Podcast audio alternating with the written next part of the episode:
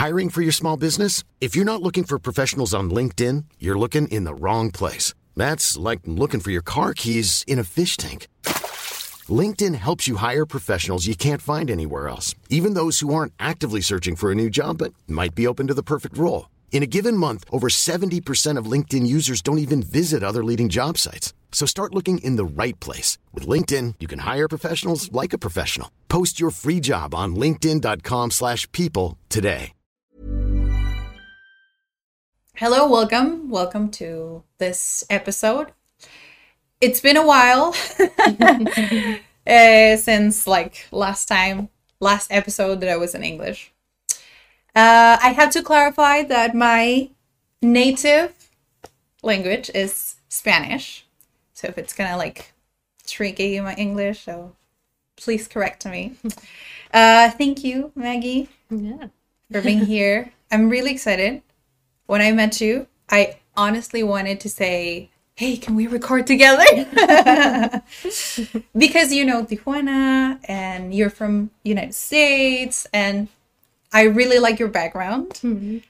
And I want to know like your perspective that you had before coming and knowing uh, Mexican culture, Tijuana specifically, because it's a little bit different from the rest.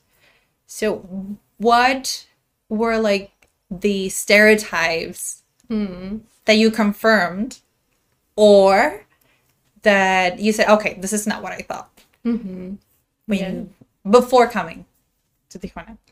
Yeah, I think, I mean, my conception of Tijuana was based on, yeah, just what I heard from other people. And I think in the US, Tijuana in particular is a place that gets a bad rap, honestly. People think it's like dangerous and, you know, that may or may not be true. I mean, yeah, it's a big city. Um, so I think when I heard about Tijuana, it was usually in like a negative context, I feel like. of course. And then when I came to San Diego, Mm-hmm. um, it was the first time I lived close enough to like be able to cross the border. Um, and so pretty soon after living here, we decided to like cross and check it out. I think there was a concert or something, and so we we came down and it was funny because I think the experience also of living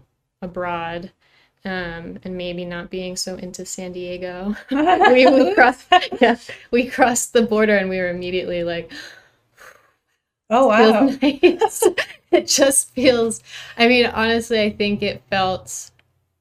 I don't know. There's like a chaos and I, I don't know, like uh, I guess a freedom in some ways that comes with it being like a big city where it's just kind of like all of these things are happening and um, it doesn't to me anyway it doesn't feel as like square and like cookie cutter as san diego Uh-huh. did to me and so that in Oh. itself feels more interesting um, but yeah i mean i think the biggest stereotype that i can think of was just like the like danger factor Do you remember the first time that you came? hmm Like, was it that dangerous, or is it? "Oh no, this is like nothing"?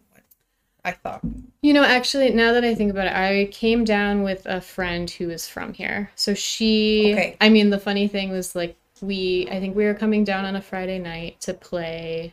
I was like helping her with these visuals at a concert in Playas. And Friday nights, you know, the, the line to even just to get into the, to Mexico is typically longer. So she i just remember she was like oh i can handle this. She like went on the side and just like basically cut the line. Oh my I was like, okay, well, i guess yeah it was it that was a funny experience. And then um but i mean honestly like my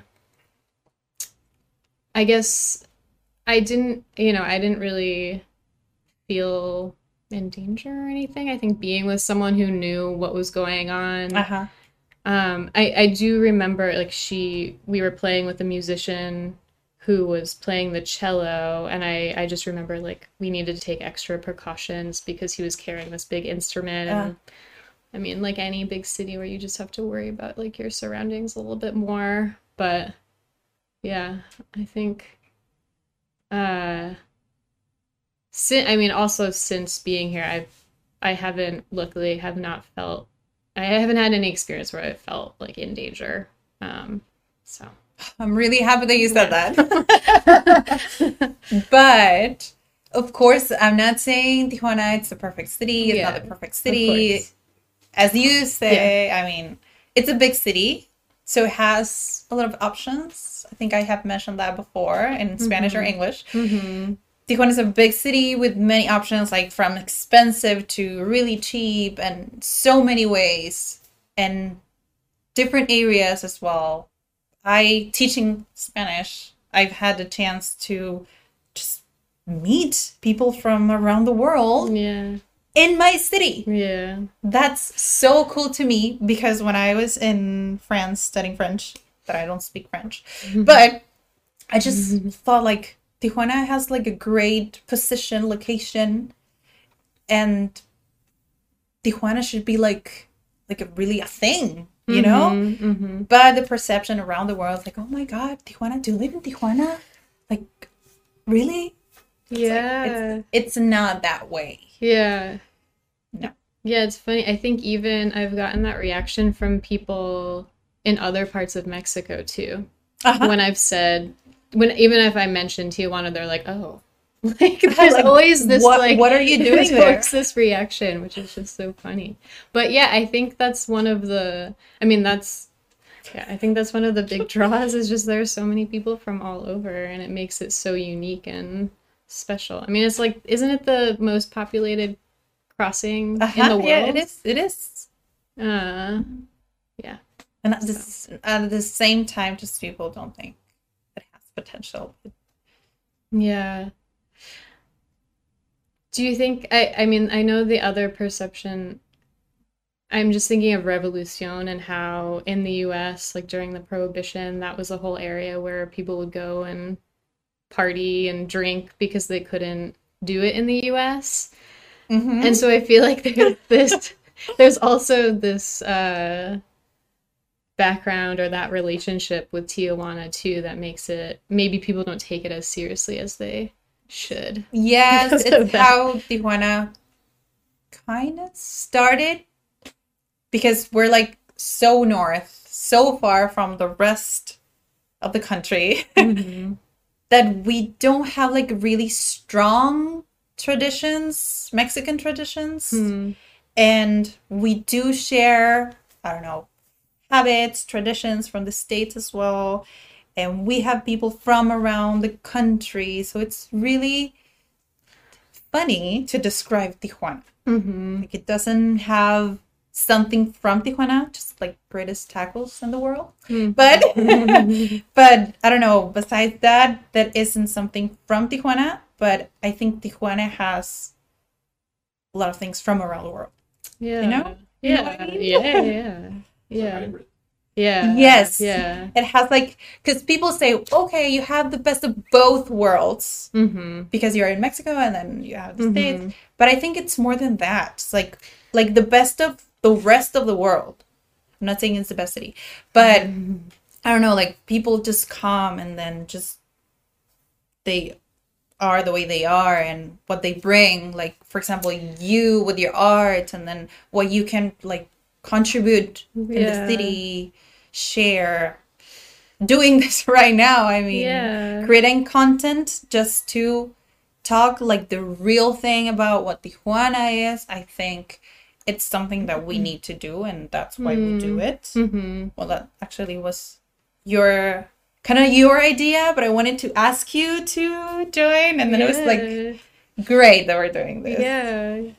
And have you been in Hmm. other places in Mexico? Mm. And do you think are the same, similar, so different from Tijuana? Yeah, I mean, I haven't been to too many places. I mean, I guess the only place that and I've been to Mexico City, but just for a long weekend. And I think, you know, I, I don't, I guess it, it's similar in that it's like another huge city. Uh, but uh, I, yeah, nowhere that feels like Tijuana, I guess, that I've experienced. Um, yeah, I think, I mean, I, I think another thing that makes it so unique is that, and yeah, again, I don't know what this is like in other cities necessarily in Mexico, but I think there's still, even though this may be changing, there's still an affordability in terms of Mhm. yeah, just space here. And I think when that's the case, it allows for more experimental things to be able to exist, you know, like artists and music and I mean just alternative things to exist that couldn't if in a city where the rent is so high. Ah, okay. Do, do Mhm. Does that make sense? I think it just I just see a lot of people doing like DIY things here that you don't see in other places because For example? uh for example, I mean like this this space NetNet for Uh-huh. example, I think that's something that um you have a bunch of people collaborating Mm-hmm. and paying the rent and allowing this thing to exist Okay. um, for experimental music and art and things. And uh, I think it's much harder to do that in a place where there, you know, there are more restraints on. Uh, yeah, I mean, uh, when the the rent is higher, essentially.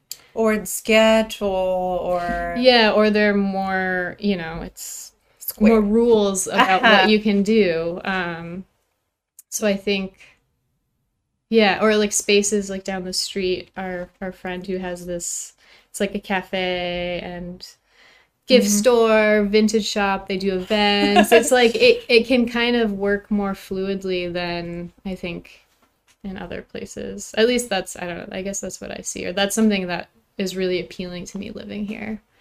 That kind of thing. What would you think, like, with what you have in your mind, what would you like to do in a city like Tijuana? Hmm. What would you like to create, or I don't know, Yeah. to find, to do? Yeah. I mean, I think here, I think just being, I mean, for me right now, I'm still in the stage where I'm like trying to understand all of the different things that are going on and to see what's what's already happening, like what communities would it make sense to be a part of or and I think this yeah, like this NetNet community is one where it's like, oh, they're doing really interesting things and they have this opening, so doing an open art studio where I can just collaborate and meet other people. Um, yeah, I think for me, developing a community of of artists or people who are interested in exploring through art is something important to me. Um, and yeah, I I guess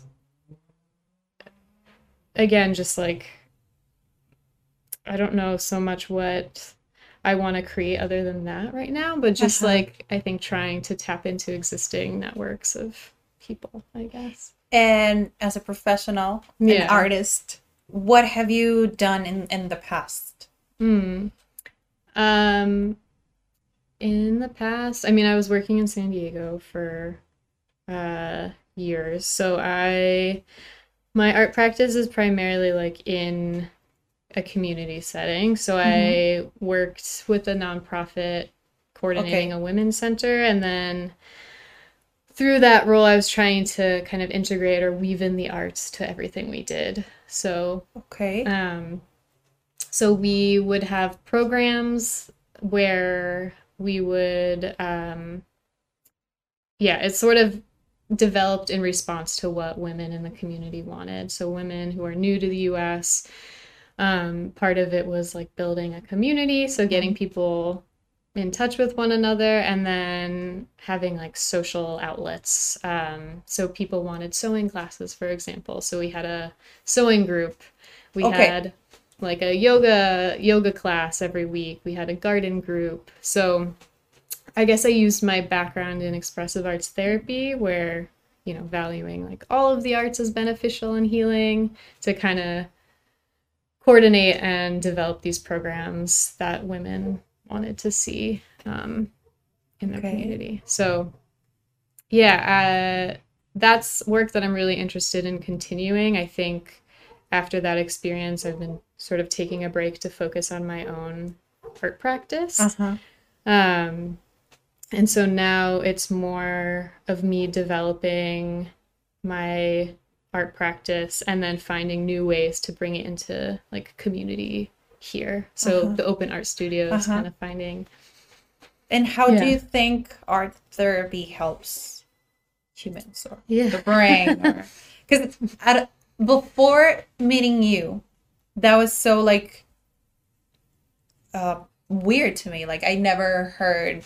I think I just Yeah. heard once like arte terapia in Spanish, but I I think even now I don't understand completely like how wide could be and how exactly would help. yeah. How does it kind of work? Because as far as I know, it's just like depends on the person or the group. So how how does it work? yeah. Yeah, I mean, it also depends. I mean, there's art therapy, expressive arts therapy, creative arts therapy. There's a ton of different names for all of them. but I, I mean, I resonate the most with expressive arts therapy, which views kind of all of the arts. So music, visual arts, dance, theater, poetry, writing, Okay. etc. Um, as tools that you can use to support yourself to tap into your senses Okay. to get a better sense of what's going on in your body. We talk about that. Um, and you know to reconnect with yourself reconnect with others um, and i mean ultimately is used for some kind of transfer transformation or healing. Um, and I think that it needs to be done in a space that feels supportive Mm-hmm. and done with someone who can guide you in a way where the art practice or whatever form of art you're doing is feels accessible so it's not you know too high skill where Uh-huh. you you have no idea what you're doing and it's intimidating it needs to be we we talk about it being low skill Mm-hmm. but high sensitivity. So something that can really bring you into um, your senses. So your sense of touch, smell, taste, your bodily sense. Because we know when we tap into our senses, this can help ground us, like help calm us, essentially. Right. Um, so that's a big part of it is is using the arts as a tool to really, um, yeah, reconnect us. At least that's my, that's how I view them. Um, and then, you know, with most therapy, people are coming with some kind of issue they might want to Mhm. work on.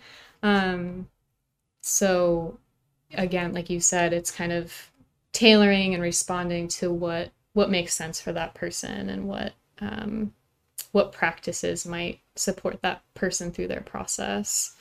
Okay. And what is um like anyone could do it, specific people should do it, or Yeah. how would they should start? Yeah.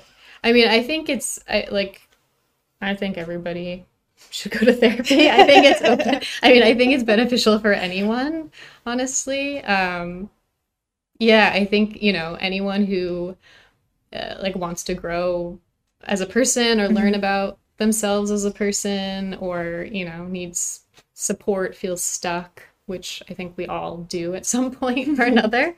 Um so yeah, I think just like for people in general, I also think it's great. I mean, I've worked with a lot of people who might communicate in a different way. So, for example, children don't have the the same communication skill Uh-huh. yet. Um, so I think having this other form or other means of expressing themselves can be really beneficial. And same people who might like be on the autism spectrum who have Uh-huh. other ways of communicating or expressing themselves. I think this is a good. It can be a really good frame for people, um, and just alternative way uh, for doing that. Um, Interesting, because I, I mean, we had this conversation in class, so Yeah. I had to bring the topic Yeah. to the microphone. and I think again, I, I mean, I was your teacher, and uh, just to say, Mhm. but I think I've learned a lot from you. Hmm. And then just knowing that you don't need to be an artist or to have Yeah. a talent to just express in any way possible for you. Because Yeah. just people think like, oh, maybe if I don't have the talent, I should like pay for a course or a Mhm. class or it's a really expensive materials, etc. Right? But it could be like anything, like writing, singing, painting, drawing, like Mhm. could be anything. And before I just thought like you should have like a talent yeah. to to express yourself yeah. in art but any type of expression it's just art Mm-hmm. Yeah, I think that's what's so I I don't know. Partially this is a whole other conversation, but sad about how we're educated around art because I think it yeah, it categorizes artists as these, you know, some like you were saying, like someone who has a skill, which is true. Like there is that. And I believe it's very cheesy, but I think everybody is an artist and has that potential and we just um I think we are taught in a certain way that kind of suppresses that uh, that freedom to feel like we can or have the agency to to paint or to pick up a paintbrush, whatever. Um, if you had to compare like talking about art cultures the way you feel about my city and then hmm, in the states. You mentioned in the beginning like the freedom. So would you say mexico it's like a country where you could be an artist more than in, the states? Or is it the same? Depends on the people. What do you think? I mean, uh, I think, I mean, part of it feels like it goes back to their, I guess the freedom I'm thinking about is, um, like, I think having spaces that feel more experimental or more, mm, they i guess they encourage more experimental kind of work or i'm thinking about this space that i there's another um, there's a cafe and they just had this huge collection of zines okay they're like these handmade art books and handmade Ah. art Mhm. that were you know a range of styles and seemed a lot like people are just kind of like trying things out and then putting them for sale or putting them out there in the world and I, I see that a lot more here where it seems like there's a and again i i think this exists in the states in some places but i, I what i see here is that there there's a lot of support for this like diy sort of selling things like trying things out. Um maybe claiming the identity of an artist feels less uh or feels easier here but again this is just my your perception my very like limited perception from yeah from just yeah what i've seen so far but um yeah what do you have any sense of that Mm, not exactly because I haven't had the chance to live in the States. Yeah, okay. Or just to know or Mm-hmm. to be in the field of arts. But maybe according to the needs that we have, mm, probably maybe Mexico would mm, be more likely to develop a sense of art because I think it's not like first world and mm, Mexico it's like growing or developing. So I think we do have a lack of emotional intelligence. I have to mention that in every episode. I'm sorry. mm, And I think it's just a way to to do it Mm, like art is just like a a way to just release what we have from society or education. Like, just don't let or encourage. Maybe I don't know. Like, it's a, they're different countries and different traditions and different perspectives that I do feel like maybe Mexico would have more ta- not nerd talent, but people tending to try new things. Mm-hmm. But at the same time, according to like su- support, financial support, and I, I asked you like, yeah, right. how would you do it in the states? At least that's your experience. Mm-hmm. Like to find money to support projects. How do you do it, and how people can do it? Right. Yeah, I mean, I guess that's another thing that I, yeah, for sure influences how artists can exist in a space is if there's cultural, like if there's funding uh, available. Uh, and I've seen, at least in California, seems like there is quite a lot of cultural funding for the arts compared to other places I've been. Um, in the States, I mean. Uh-huh, yes, yes, but it's um, beneficial for Tijuana because we're so close and artists coming Yeah, I think back and forth. Sometimes it, yeah, for sure. And Tijuana, San Diego region was just named the design capital of the world. It's the first time. I didn't know that. I learned something today. So I think there's going to be more money kind of flowing in in some capacity. Um, it might be more like design, architecture focused, but um, Hmm. yeah, I mean, I, I definitely think funding for the arts uh, obviously like influences how artists exist. Um, but I think that's the trade-off, right? Like with California, the cost of living there is just so Crazy. insanely high that you have to do a lot more hustling to figure out how to make it work there. Um, Mhm. I mean, not to say that that doesn't exist here. People have, you know, challenges with affording housing. Obviously, that exists everywhere, but um, yeah, I don't know. It's it's like a trade-off, like living in some living in a place that feels more affordable, but there's less like funding Uh-huh. potentially individually for the arts. Um, or for you as an artist versus somewhere that's like really expensive that has more of that like cultural funding. I don't know. Yeah. I think that's So if you had if you had the chance to decide, like, hey Maggie, if Mhm. you had the opportunity to just Mhm. decide to live in Tijuana, Mhm.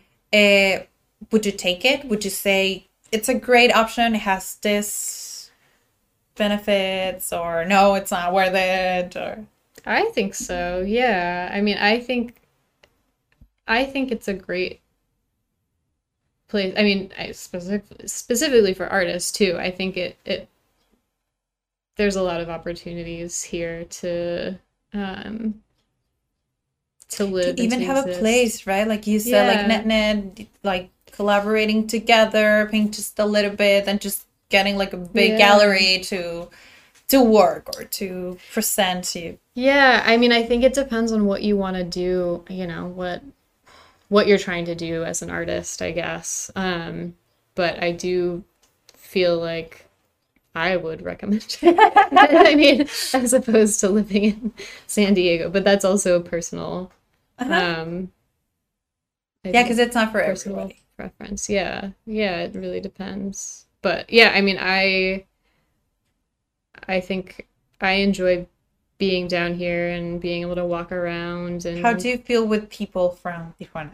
What do, what is uh what you saw before and what Yeah. you know now? I mean, I didn't really have so much of a perception specifically about the people before. Um, I think being here, I mean, I think I always kind of knew generally people from Mexico tend to be like more friend. I mean, obviously depends on the person, but Uh-huh. friendlier in general than people in the US. I I just I think I just had this example the other day. I I I mean I I really enjoy being able to like say good afternoon or like hello to people Ah. like on the streets and get like an actual reaction or like a a response back where sometimes in San Diego, parts of San Diego, I do that, and it's not. It's, It's just not? kind of like looking down, or yeah, I don't know. I, I mean, that's a very superficial. Um, No, response, it's, but it's, I a, think it's a cultural thing. I mean, it's not Yeah. that you're talking bad about San Diego or great about Tijuana. I think it's depends on the people that you are Yeah. of. So but that's more commonly my my experience here. It's just people are way more open to having a conversation, or yeah. okay, Talking. okay, we're going to the Uh. bad place right now because I'm going to ask Uh-uh. what I told you I was going to ask. Okay. Eh, we're talking great things about Tijuana and Mexico, Mhm. la, but we have to be realistic. And what is a bad experience that you had in Mexico? Hmm. Not bad, but it's like uh, kind of tricky. Yeah. I mean, I think, yeah, obviously, like being like a very clearly like white woman from the US, like I think like people, you know, it's yeah. Um, I I mean, recently I was telling you about this. We rented a car when we went down to La Paz Mhm. for a couple of days and we got pulled over by the police. I was driving um maybe I was going a little bit over the speed limit, but that is to be um, determined. but we yeah, essentially we were in the situation where again, you have this idea about police in Mexico and what that system Uh-huh. looks like and how you know the i think the assumption is that uh there's like corruption and all of these things. And you honestly we were in that situation and we were like we don't really know what you know what is right what we should be doing what we should be accepting if we should be that you know they wanted us to pay a a fine which you know may be understand understandable but we didn't get any sort of real um, ticket or anything. And i think i was telling you they showed us this picture um, of like some prices but it just seemed like incredibly high. And so we were like, this real like should we be doing this? And ultimately we we told them that we didn't have enough cash. We had Uh-huh. like this amount of cash and they you know they called someone and they're like okay that's fine just like so we paid them and went on our way but Okay. you know it's situations like that where it's i mean that wasn't you know as It wasn't like it really wasn't- bad. You didn't get really bad. robbed or something. no of but- course but yeah it was just one of those situations um where you don't really know what the right thing if you're being treated a certain way because you're yeah clearly a And foreigner or This whatever interaction was in Spanglish. it was in spanish yeah Spanish, okay. English, yeah yeah yeah So you had to use your Spanish Mhm. to yes. to talk with this officer. Yeah, yeah, that was, I mean, it wasn't horrible. Like, they were very sweet, like, they were very nice, but it was just one of those things where it's like, we don't know, like, if, yeah, if we're like being taken advantage of, or if, you know, eh, just like what the right way to navigate that situation is. And I've, you know, I've heard about similar things happening here where it's like, Yeah, it Yeah. happens. I think it's not. It's the first time that I hear. Mhm. Second, but it's the first time I hear from a La Paz because I'm used Mhm. to hear like, oh, okay, in Tijuana it's common because of course the border. yeah, yeah. But I didn't know like, or maybe you were like in a really high speed. I don't know. Yeah, no. I mean, but here is say. something that happens. I'm not gonna lie, it happens yeah. but I'm not saying all like officers are like that, Right, yeah, of course. but it's something that happens in Tijuana. So if you're driving in Tijuana, so just Mm-hmm. be careful. Try not to like Yeah. drive your fancy car or, or just play that. Oh, sorry, I don't understand. I don't know. yeah, yeah, I don't know. Um, yeah, it's funny because it's never we've never had any problems driving when we're down in Tijuana. exactly. So So, I- depends. Yeah, it really depends. And we were, you know, we were in a rented car. It was very like obvious we were not from there. So I don't know. I don't know. Um, but Hiring for your small business? If you're not looking for professionals on LinkedIn, you're looking in the wrong place. That's like looking for your car keys in a fish tank. LinkedIn helps you hire professionals you can't find anywhere else, even those who aren't actively searching for a new job but might be open to the perfect role. In a given month, over 70% of LinkedIn users don't even visit other leading job sites. So start looking in the right place. With LinkedIn, you can hire professionals like a professional. Post your free job on linkedin.com/people slash people today. If you thought the only way to get a more defined jawline with natural looking results was through surgery, think again. Juvederm Volux XC is a non surgical injectable gel filler that improves moderate to severe loss of jawline definition and can help you achieve natural looking results with little downtime. Even better, this improved definition lasts up to one year with optimal treatment. No maintenance required. Improve jawline definition for a smooth, sculpted look with Juvederm Volux XC. For important safety information and to find a licensed specialist, visit juvederm.com. That's J U V E D E R M.com. Not for people with severe allergic reactions, allergies to lidocaine, or the proteins used in Juvederm. Common side effects include injection site redness, swelling, pain, tenderness, firmness, lumps, bumps, bruising, discoloration, or itching. There's a risk of unintentional injection into a blood vessel, which can cause vision abnormalities, blindness, stroke, temporary scabs, or scarring. Talk to a licensed specialist to find out if it's right for you. yeah, I mean, thankfully, knock on wood, I haven't had any other bad experiences in Tijuana. Um, you know, and I, yeah, I'm grateful for that. And how is La Paz? Did you like it? Would you go to a different place next time or Yeah, I recommend it. I mean, it was beautiful. Um, it's very, yeah, very low key. Not as touristy as I was expecting, but maybe it's because we were there during an off time.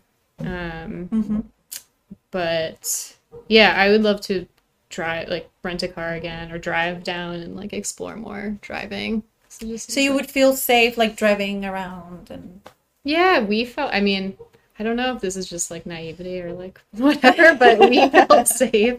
Yeah, we, you know, I think it's there. You know, it's just following the common sense things, like Exactly. you know, exactly. I mean, and this is like everywhere you go. It's like have your phone charged. Like maybe don't drive at night. Like make sure you have a full tank of gas. Like all of these things that you just should should do. I mean, I don't know about the not driving at night thing. If that's, I yeah, I, we were never informed about that either way. But, um, yeah, and I see that as yeah existing in Tijuana too, right? Like you just follow all the common sense things that you would as when you're in a big city and or in the country, like people think it's the same and uh, Tijuana or the rest of Mexico, it's not the same. Mhm. There's another member of CAD, and Mm-hmm. he recently he drove with his wife around Mexico with Mm-hmm. no problem Mhm. at all. Mhm. He did it like a year, like 10 years ago, and it was okay. Mm-hmm. But this time he was kind of nervous to do it because yeah he didn't know how, what to expect 10 years later. yeah But he just did it, and he said, honestly, I didn't like bring a lot of cash with me just in case. yeah But honestly, nothing happened. Mhm. Like, yeah great, because you never know. I mean, Tijuana in Mexico is so big that you just don't know. Yeah. Um yeah, and I think we hear a lot like just I think recently there was some things in the news about American some things happening with American tourists and I think it gets you know, it gets a lot of media attention and then all of the these thoughts, these like stereotypes come back up again. Uh huh. And I know we just drove down to Ensenada, and you know, my mom was texting me like, "Be safe." Like, I hope you like text me when you get. I mean, like with everywhere, but I think it specifically comes from this media attention of uh, certain events that happen with Is it tourists. And interesting? Mm. What does your parents say when you say, "Oh, I'm going to Mexico"? yeah, But like the first times were they like really scared? I think they were. Yeah, I think they Where where do they live?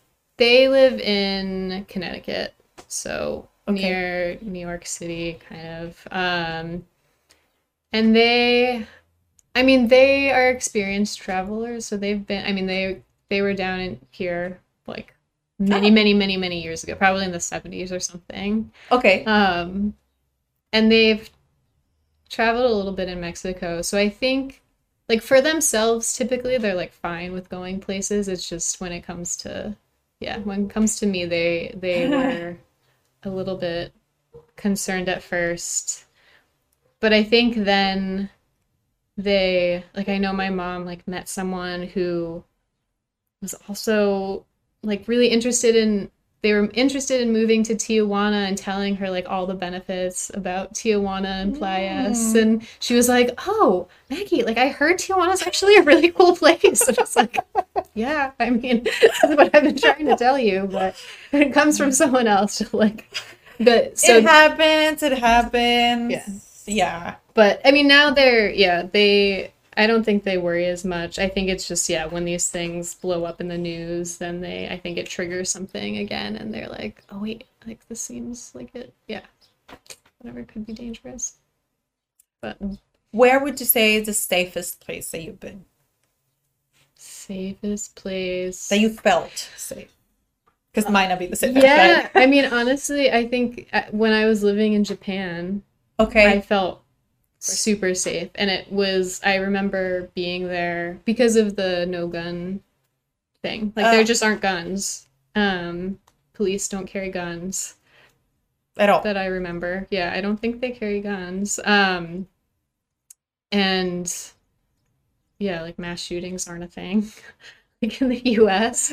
And so when I lived there, I remember feeling like I never want to live in a place where guns are like legal Uh huh. and it because it feel yeah i just felt way I think for that reason alone i felt way safer um um yeah and i mean there there's a similar thing in big cities where you have to watch you know be And Be for how- aware, for how long did you lived in Japan?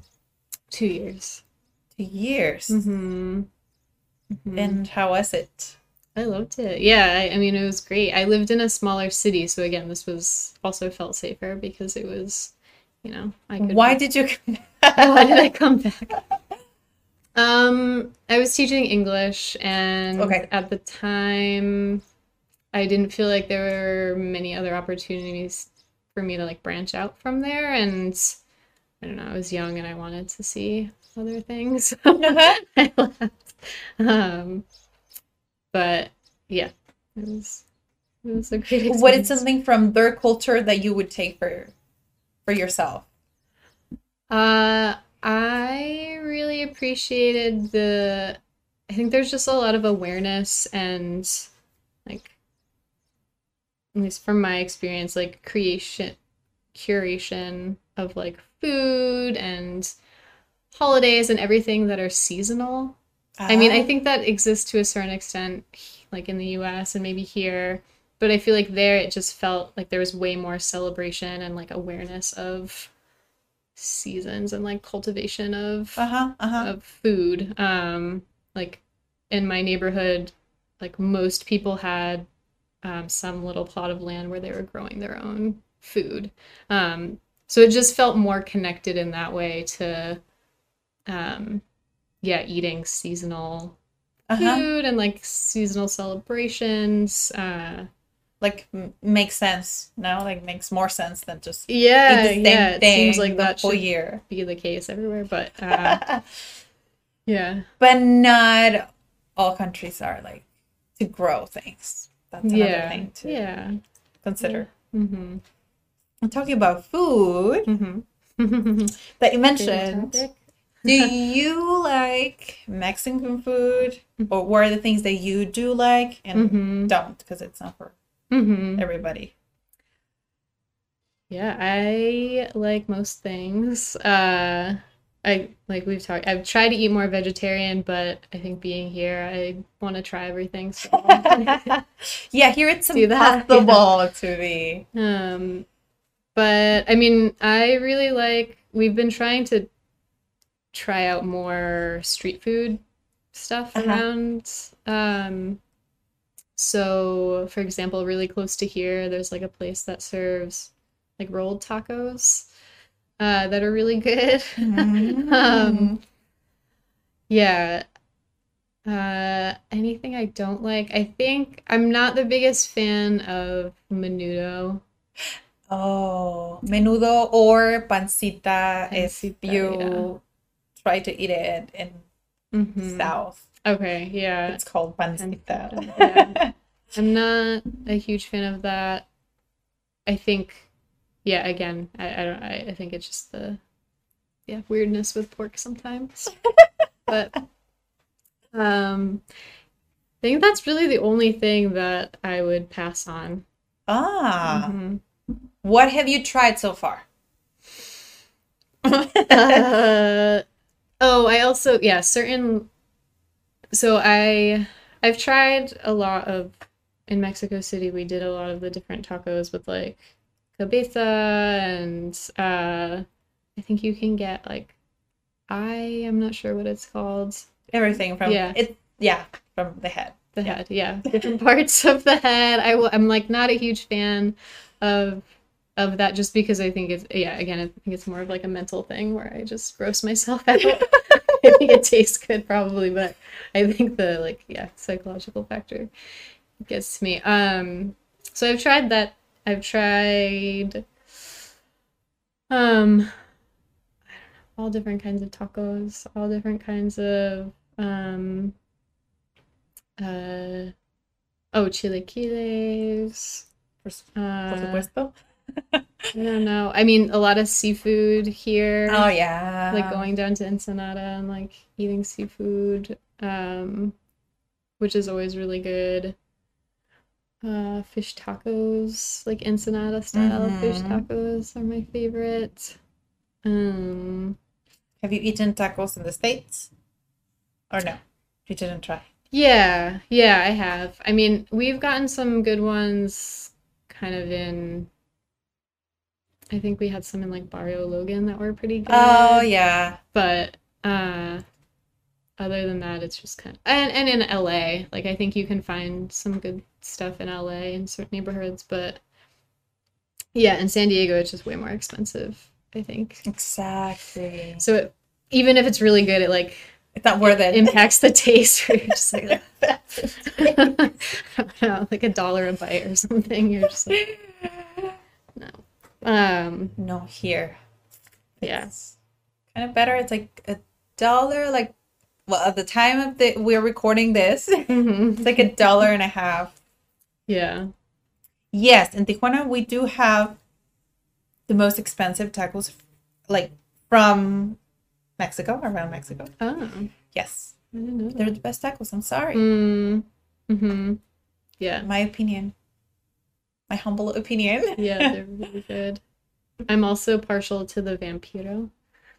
Oh, that's not from here. Oh, wait, is it? Where No, is it it's not from here. I think it's from Sinaloa, but No. it's not from here. Oh, okay. But it's good. What is it? What is it? What is a vampiro? A Vampiro is um it's a fried corn tortilla, Uh-huh. right? They kind of like fry it on the grill with all the meat so it gets really oily and delicious. And then they put this is where I've had it. And then they they also I think they grill the cheese separately and then like put it on top or maybe they put it anyway, there's cheese somewhere on there. Ajá, exactamente. And then whatever meat you want. So yeah, they'll they'll put that on and then cover it with Ooh, now I can't remember if there's like another tortilla. I don't think I think. okay. Yeah. I couldn't remember. Okay, it has a top. But then they'll put like guacamole and, you know, whatever other uh, onions and stuff on top. I'm not really fan Mm. because it's like crunchy, and I Oh, don't yeah, like crunchy things. Yeah, it's, it's a different good. thing. It's it's taco. not like a taco. It's Mhm. not. Yeah, It's una it's- it's tostada. Yeah, To me. That's true. to me. mulita, Ah, ajá, mulita. mulita tostada. Mulita is the same thing. Okay. Like like two tortillas with cheese and then meat and the rest. See, now I can't remember if is a vampiro a, a moli- molita. It does it have a top or Yeah. does it? Okay, mm-hmm. No. I don't think it does have the top Well, if someone knows what is the difference, It's be comment. open debate. Yeah. what is a vampiro? Yeah, because then if someone watches this, they're like, no, ignorant, uh, vampiro, it's not. Yeah. So Yeah. if you know the difference, Yeah, just people in from the case. south would be debating. Yeah. yeah. Especially a quesadilla has cheese or not. For you, Oh, for sure, cheese. I feel like a quesadilla isn't a quesadilla. well, the rest of uh, Mexico, like South, they Uh-huh. say no quesadilla. It's with cheese or no It's cheese. not necessarily with cheese. Oh, I know it's a debate difference, Hmm. North and South, but interesting. I just learned how to accept that to them it's with no cheese. Mm-hmm.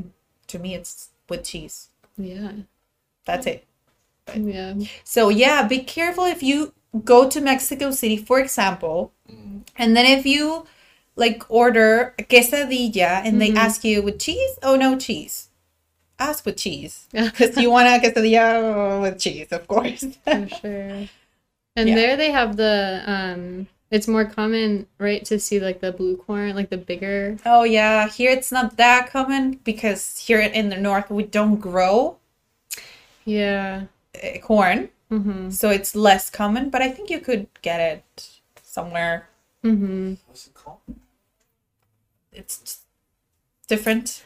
Black watching. No, no, no, no, no. That's different. Because they're different corns. Because people think sometimes that they like color. Right. Remember we had that long Yeah, conversation? yeah. but no, it's like the corn growing in different like colors. I think it's blue. I don't know. I don't know exactly. But Mhm. if you see a tortilla that is blue, it's because corn is blue. Mhm. Naturally yeah and then what's what's you said with huitlacoche With, Oh, uh, huitlacoche. huitlacoche. we talked about it. Yeah. as well The corn smut or corn mold or whatever. yes it's like something mm, Which is kind of a, like a huarache. it, Mm. No well huh no i think huitlacoche is what grows with the corn it's like like fungus Mm-hmm. of of the corn Mm-hmm. and we eat it Mhm. Yeah, it sounds gross, but people say it's delicious. I haven't eaten yet, Yeah, I like it. but it's it's like it's, we do eat mushrooms, so it's kind of similar. yeah, yeah. I think with that, it's a texture thing. Like if you don't like the texture, then it's it can People be don't like mushrooms. Many people don't like. Mhm. Comes from texture, you would say, Maybe, flavor, maybe. too intense. Yeah, I've had them a lot with like in vegetarian tacos. They're really good. Um, but you can get them in the can. Ah. so, yeah. Mhm. So yeah, that's that about food. So yeah, Mhm. really careful with quesadilla with no cheese. Mhm. It's right to ask what comes with the with the thing. Mhm. Definitely, definitely. So I wanted to ask you, continue with the Mexican culture and everything. We were together in Spanish lessons, conversation more exactly. Mhm. How it's been your process Mhm. learning Spanish? Was it really difficult for you, or you think it's just part of the process? How do you take Yeah. learning? Well, I feel like I've had a long relationship with learning Spanish because I started, it was the language that I studied when I was in high school, Mm. and then I studied it in university. Uh, yeah. And then I went for maybe 10 years or so without speaking it. Okay, without using it at all. Yeah, not Okay. using it at all. Um, and learned, yeah, like learned a little bit of Japanese and German, and so my like language brain was full of other languages and mostly German. and so trying to learn it again now, also as an adult in their 30s, I think it's just harder to learn things as you get older. Hard to like retain knowledge. So would you say that learning languages it's a talent or it's just something that you could anyone could do? Um, I think certain people may have more of an ear for it or may like naturally have it may like come more natural to certain people. Um, like I know I don't know, like my partner is a musician and I feel like because he has an ear for sounds, it he's he can pick up Huh. easier on languages somehow. I don't know if that's true, but um, it just that's what it seems like to me. Uh, but I mean, I think, yeah, I think being able to live in a place where you can speak it all the time, like that, I, that's how I learned like Japanese and German. Just being in those places and being forced to speak it. I think that's probably the like at least for me in my process that's been like the most influential um part and i mean so here yeah i think in the us a lot of people speak spanish um, Uh-huh. but i think both in san diego and tijuana it's like a lot of people also speak english so it's easier like people will switch back and forth if they feel like you can't speak spanish sometimes. So it's yeah i feel like it's a little bit different um but no i mean i think having that base that foundation of spanish has helped me pick it up a little bit faster obviously. Like i have i think i have a lot of the vocabulary that has come back from studying and now it's more again just getting comfortable with like speaking the words and uh not getting too caught up in my head when i'm thinking i'm trying to speak um Would you say would you say that you can't learn if you're not living or surrounded by the language?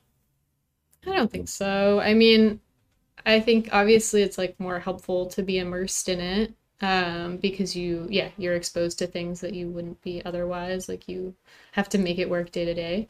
Um, but I still, yeah, I feel like there's a huge benefit in general to just learning a language. Um, and now with the internet and Zoom and like all of the things, I feel like there are ways to find communities probably where you could practice daily, you know, with people uh, who are speaking that language. Um, and I'm sure there are all kinds of other things, yeah, other resources that you can use. And for you, what are the benefits of speaking Spanish? I mean, I think just in general, like living in this region, obviously, where people like, yeah, where Spanish is a major language. Um, and yeah, it just it feels important to learn it.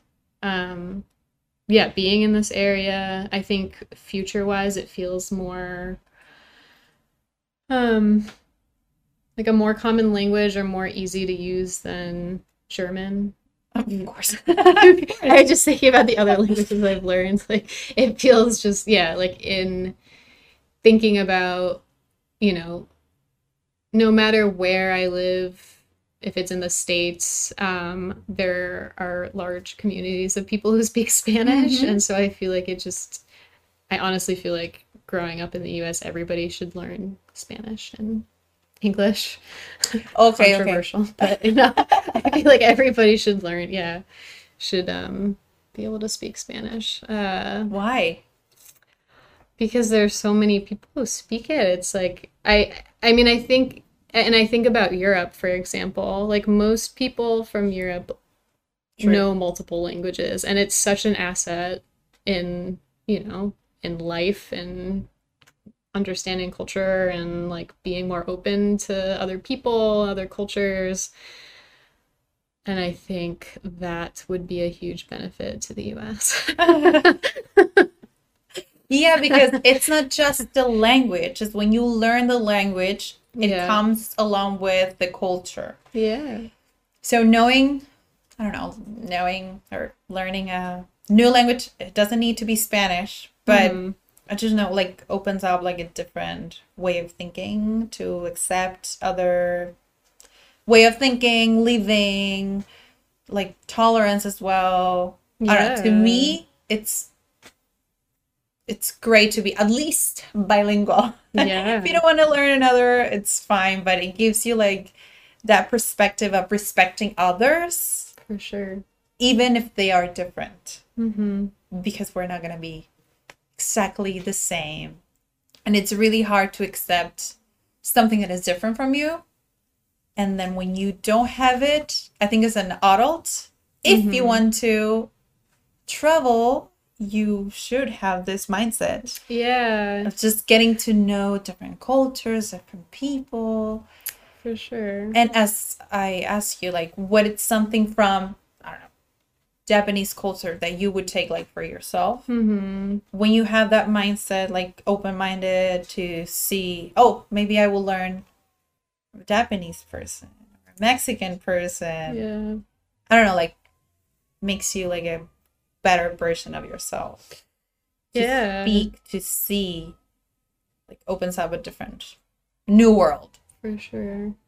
Yeah, and I think being like having any other like having a relationship with another place or like going to another place, I just think in general it's like very respectful to try to learn, you know, to make the attempt to learn and to be able to communicate and it changes your experience so much. I mean, like everything you just said, but yeah, you you get to know the culture in a different way. Um and yeah, I don't know. I think just generally it's like way more respectful to try to do that then. It's funny that you mentioned that because you're not the first one. Mm.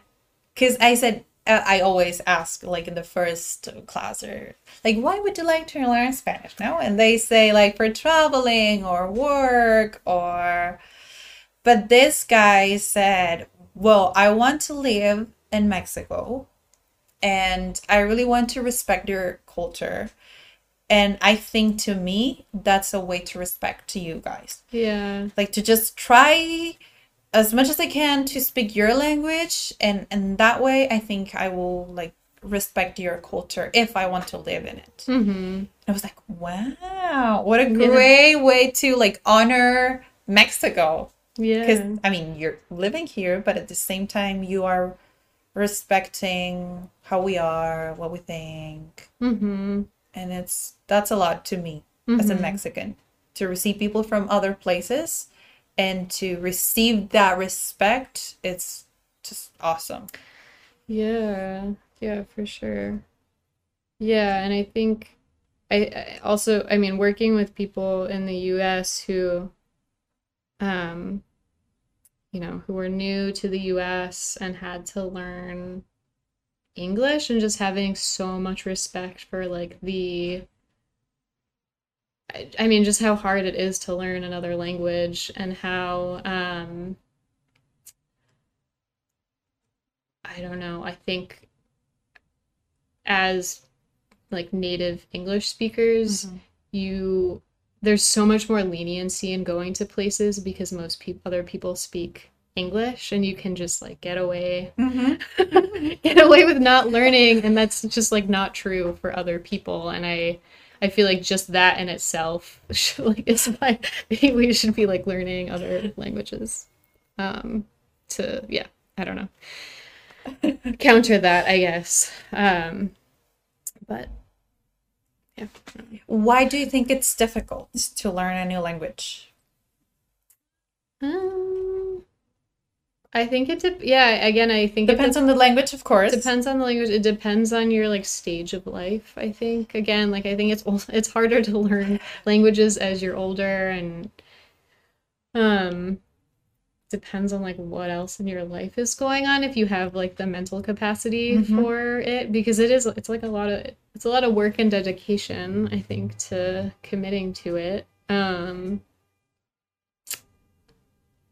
yeah i think that's mainly the thing. I mean, I feel like Spanish feels for me a little bit easier because of this foundation and because like logically there are a lot of words that are similar and it doesn't you know you know some pronunciation obviously is different difficult and different um but it doesn't feel as like foreign to me as Uh-huh. other languages because i've had so much exposure Uh-huh. to it um but yeah i think like we've talked about too if you don't uh like resonate with the culture too i feel like that can make it more challenging to to learn or like to embody the language as Mhm. well like it just if there's that disconnect i guess i feel like that could Exactly. Thank God you said it. Yeah.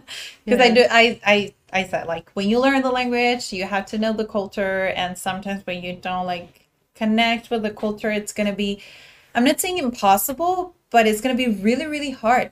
yeah Because it's like you develop like a certain not develop, but you have you connect a part of your personality connects with this culture and then if you don't how it's a way to we said like to express yourself in a different way. Mhm. and then if you don't connect with that it's going to be really hard. Yeah. really really hard. There's another member that uses spanish to like express emotions that can't in in english. Yeah. And that's so interesting to me like hmm i feel great that spanish is just another tool like art. Mhm. To just express what sometimes you can't in another in your own language yeah sometimes you that like because i asked you like why people would use art as a Mhm. therapy Mhm. and then you said like sometimes there are emotions or words that you can't express that it's so easy just to let it flow in art and Mhm. maybe there are words that don't exist in your native language that you Yeah. can easily find in spanish and then you say like Mhm. bad words or other words describing this that doesn't exist in english Yeah, yeah, it's really, I think that's really interesting. And um, yeah, I, I, I feel like, yeah, for that reason, it makes a lot of sense that we would, yeah, have certain languages for certain emotions or certain things that we need to talk yes about. exactly exactly because Yeah. depends depends on the culture maybe you pick the Yeah. right emotion and then you use it i don't know maybe hmm what what do you think in your experience what does it take to learn spanish Hmm. Um, I don't know. I mean, I think like a interest. Okay. Yeah, I feel like an interest. Um, yeah, I mean, I maybe yeah, and, and I think an interest like in a. I, I mean, exactly like we were talking about, just like a willingness to be interested or like understands the culture Mhm, and um yeah i don't know what else. Good question. Well if someone it's like super basic and then Mhm. ask you hey maggie i really don't know how to start yeah. would you recommend to start? What do you recommend to Ah, I see, I see. hmm like what do you think like now like the work what does it take Yeah. to learn spanish? Um, I mean, yeah, I feel like the basic. I I feel like starting from the basics, and I I, I have like watched a lot of YouTube videos, just refreshing myself on Nice. everything. Um, I also I think I was telling you about this this um yeah I think just like different podcasts that that help uh sort of make parallel um, or just explain Spanish for English language, mm-hmm. native English language speakers, and make draw those parallels between the languages so that it's more of like an intuitive learning okay uh, process. I think for me that's been helpful just to sort of be able to view those and then decipher for myself different words. Um, and then finding someone to have Mhm. conversations with Mhm. who are like patient enough to connect, correct you and like practice. Um, and then if there are opportunities where there are places that you can like, yeah, practice it in real life and like have be immersed in it, even if it's just like for little periods at a time. I, I mean, doing that. Um, yeah, I think real life experience too. What would you think that would be the benefits of having a teacher that it's native from that language? Or for you, it's it doesn't matter. Um, I mean, I think, I think for me, that's something I was looking for. Also, I think taking classes here in Tijuana, I think it felt more, yeah, I mean, it felt more interesting to me to like take classes with somebody who knows the area and, um, I feel like I don't know, not to like discriminate against other people who teach languages who are not from those places, but I I feel like maybe there's yeah, just more of a or there can be a um deeper understanding of the language uh on like a personal level maybe Ah, okay. um but I don't know I haven't yeah I'm, I'm not really I ask you because sometimes uh, people think like, oh, it's a really, it's a, a native person, and this, it's it, it's it is better if I start listening from a native. Hmm. But sometimes you hire or you get a person that it's native, but this person doesn't know how to teach. So yeah that's true yeah. you have to be really careful to look for great pronunciation for sure yeah. or the right way to learn rules or I'm not saying it's bad, but I think it's good Mm-hmm. to have exposure and conversation if you really have like intermediate level. Yeah. Just to find any type of practice.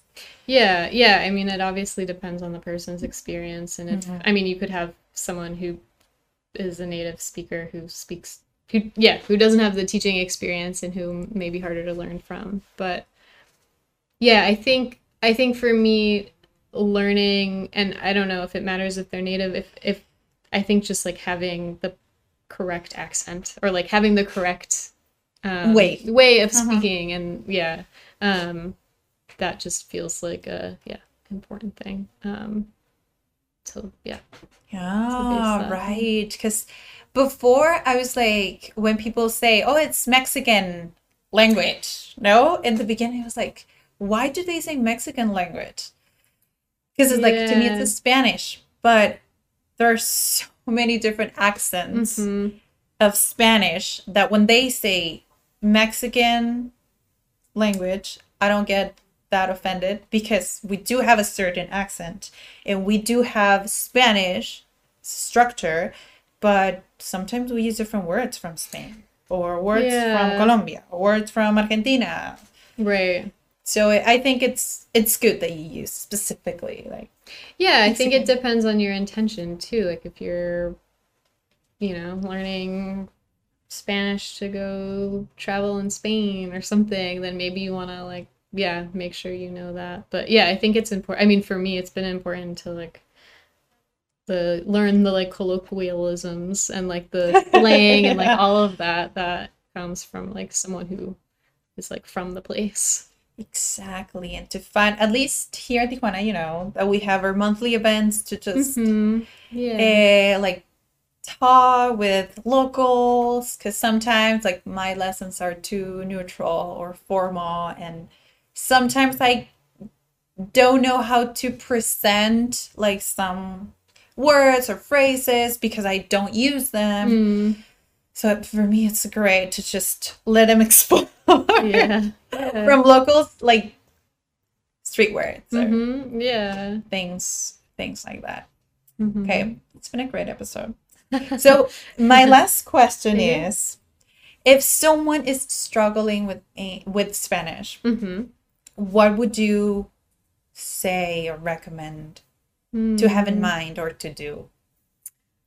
Um, I would just say that keep going because it just takes, you know, it just takes a while. I feel like it's like any process. Like it just, you kind of go through those periods of like, you feel like you've like really got it and then you get in the situation where like you just don't understand anything, Anything. and you're like gosh i thought i yeah. So i think it's just powering through and knowing that at least for me it's like knowing that all of those experiences are still like you're still getting something out of them. And i i think being compassionate with yourself in that way and maybe finding different ways of um, of practicing or learning, uh, knowing that like your comprehension and your like verbal ability and writing ability, reading ability, like they all develop at different times.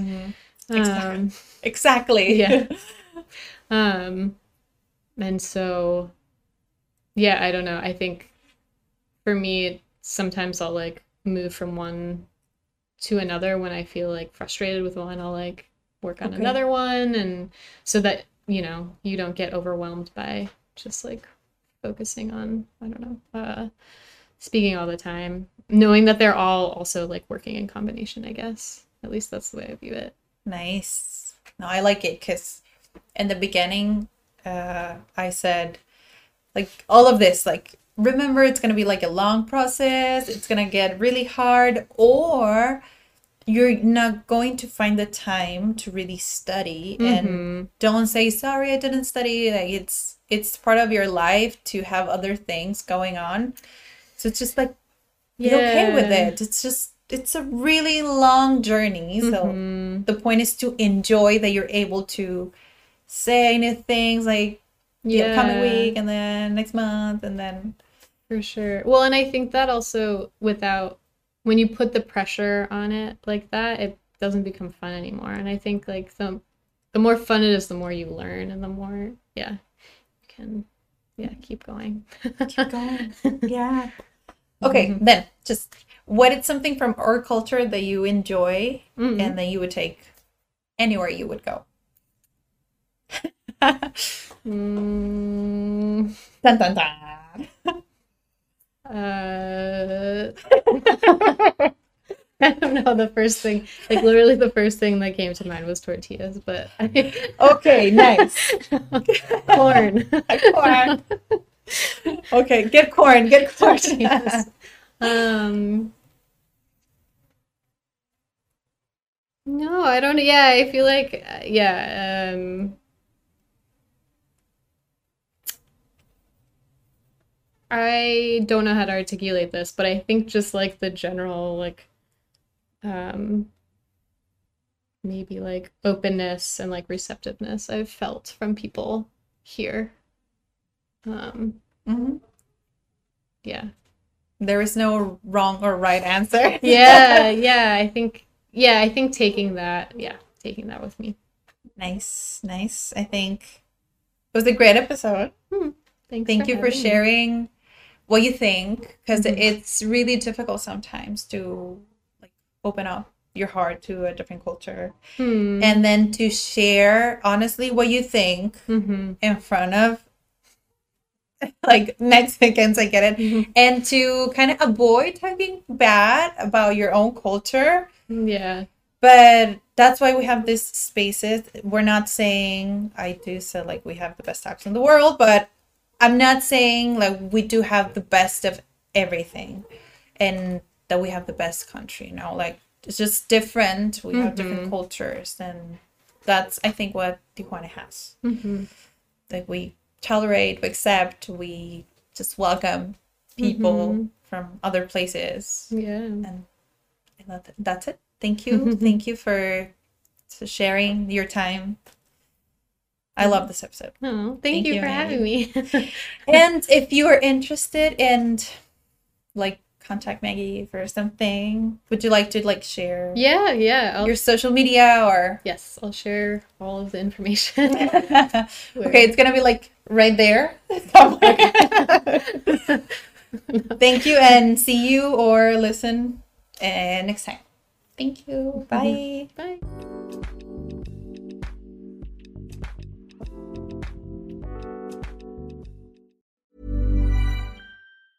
Mom deserves the best, and there's no better place to shop for Mother's Day than Whole Foods Market. They're your destination for unbeatable savings, from premium gifts to show-stopping flowers and irresistible desserts. Start by saving 33% with Prime on all body care and candles. Then get a 15-stem bunch of tulips for just $9.99 each with Prime. Round out Mom's menu with festive rosé, irresistible berry chantilly cake, and more special treats. Come celebrate Mother's Day at Whole Foods Market.